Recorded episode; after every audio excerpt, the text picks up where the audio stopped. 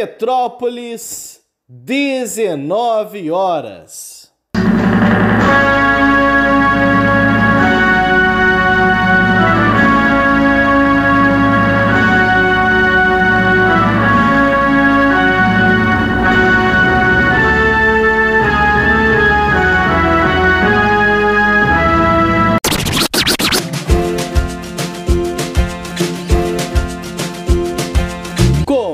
Agora a Voz das HQs.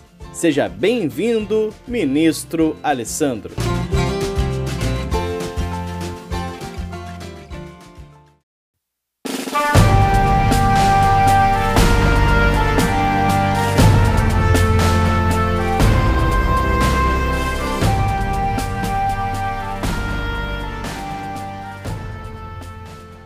Oi pessoal, eu sou o Alessandro e hoje eu vou comentar esse quadrinho aqui, Apenas um Peregrino. Esse encadernado ele compila duas minisséries, Apenas um Peregrino e Apenas um Peregrino Jardim do Éden. As duas já tinham saído por aqui, no, por aqui, tinham saído pela Devir, né, encadernados separados. E agora ganhou uma espécie de lá, versão definitiva, né, um encadernado capa dura que traz as duas. E a equipe criativa de ambas as séries é o Gartientes, o Garfienes, né? E o Carlos Esquerra. O Garfienes a galera já conhece, né? Figurinha conhecida pelo pessoal do Preacher, do Justiceiro Max. E o Carlos Esquerra é o criador gráfico do Juiz Dredd. Né?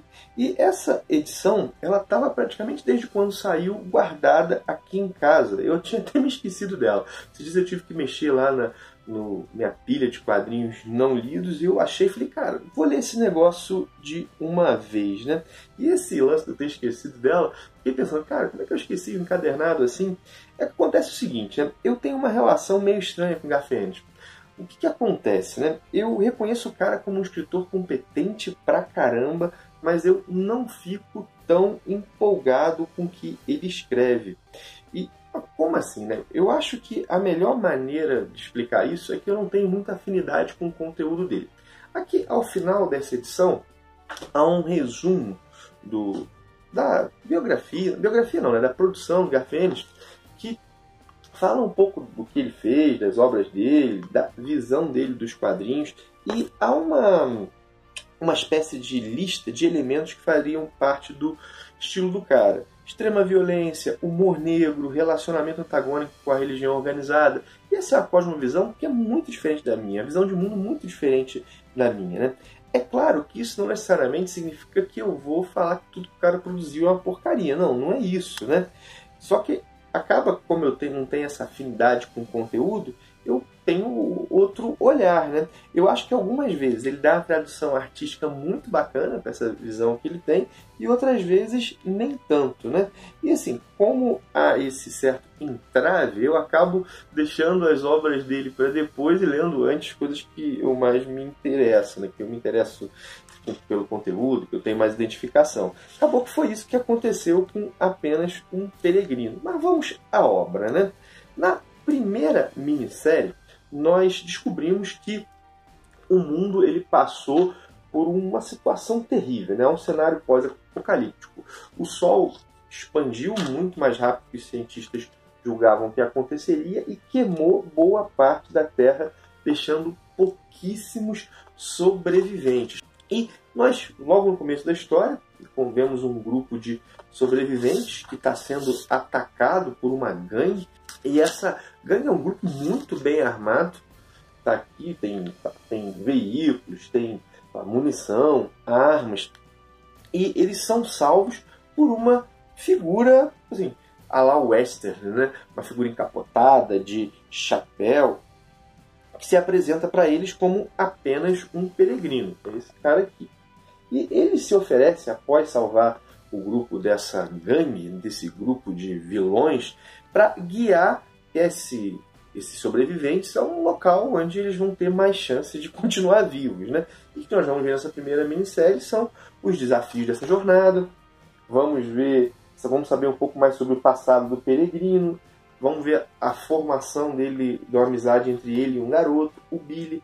Já a segunda minissérie ela se passa alguns anos após o término da primeira. e vemos um grupo, outro grupo de sobreviventes, mas agora na Fossa das Marianas.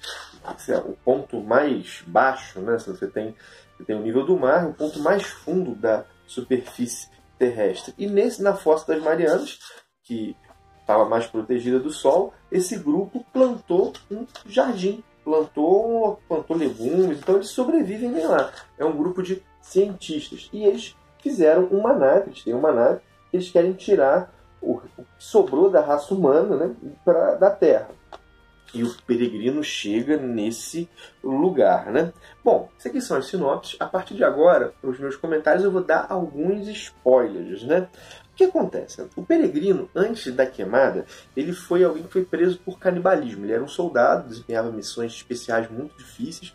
Ele cai ele salta de paraquedas num, junto com a equipe dele de um avião, fica no mar, náufrago durante uma centena de dias e ele e os amigos decidem praticar canibalismo para sobreviver. Não é por isso que ele é preso. Chega, ele, ele é dispensado do exército, perde o sentido da vida, um dia atropela um mendigo, lembra do gosto da carne humana, se torna um canibal e só após lá, devorar 12 pessoas que ele é preso.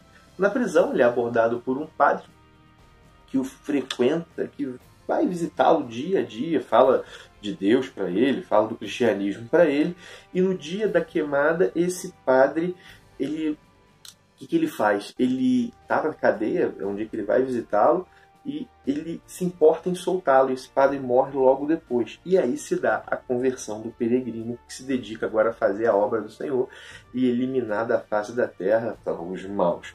Dá para dizer o seguinte: o cristianismo do peregrino ele é bem pouco cristão. É um cristianismo que se importa mais em punir do que em salvar. Isso leva, por exemplo, esse personagem a tomar a decisão de que é melhor sacrificar aquele grupo que ele está guiando para matar os bandidos do que propriamente salvar aquele grupo. Isso é, isso é o coração da primeira minissérie. Né? É, após essa conversão na primeira minissérie, há uma conversão que se dá no final da, dessa minissérie, mas a gente só vai saber na segunda, que é quando ele lê o diário do menino que morreu acreditando nele, do Billy. E que na verdade ele usou o menino, né? ele usou todos aqueles para cometer, fazer a obra do Senhor, que ele julgava a obra do Senhor, que era matar aqueles bandidos. Né? E esse, essa leitura é algo que mexe muito com ele. E na segunda minissérie que nós temos é o peregrino querendo que a Bíblia vá para o espaço, junto com o resto que sobrou da humanidade. Esse é o preço que ele cobra pelos seus serviços. E aí nós temos uma espécie de terceira conversão, se eu posso chamar assim, a perda da fé do peregrino. Ele tem um diálogo com uma cientista que o acusa, mas o grande estopim é a morte de uma criança. E aqui nós vemos o Gartienes usando o mesmo argumento que, por exemplo, apareceu nos Irmãos Karamazov, quando o Ivan Karamazov, ou Karamazov, se quiser, ele diz que o sofrimento dos inocentes é o grande argumento contra Deus. É isso que aparece aqui em apenas o peregrino. E tudo isso é embalado com muita ação, com muita violência. E assim, em boa parte da minissérie, o tema da fé e da perda dela, da revolta contra Deus, foi bem trabalhado. Só no fim tem um discurso contra a Bíblia que eu achei meio panfletário. Aquilo poderia estar ali e poderia ser dito de forma mais sutil e inteligente, mas não parece que isso foi a intenção do Garfienes, né? Parece que foi ele quis realmente ser escrachado e é isso que eu acabo não curtindo. Acho que a tradução artística nesse ponto da, da série não foi muito boa. De todo modo, é uma obra que traz situações e discussões interessantes tanto para os que são religiosos quanto para os que não são religiosos. Dá um bom debate em cima disso aqui. E um ponto que eu achei muito bacana, quero frisar, são essas conversões. Né? Pensa assim, a primeira conversão é alguém que morre por ele. A segunda conversão, que é o começo da dúvida, né? a primeira conversão é a conversão à fé. A segunda conversão é a conversão à dúvida. A conversão à fé é com alguém que morre por ele. A conversão à dúvida é alguém que morre, alguém que ele na verdade matou, né? que morre por responsabilidade dele. E a conversão à descrença é por alguém que ele não conseguiu salvar. Acho que só esse aqui já dá um papo bacana, né? Todo modo, o que eu vejo no Peregrino é que ele tem uma leitura pouco religiosa e legalista da religião. Na verdade, se a gente for ler a Bíblia como, como um todo, ele foi o mau discípulo do padre que o salvou. Que na verdade estava lá tentando dar uma segunda chance para o canibal, né? Bom, são esses meus comentários. E aí, já leu?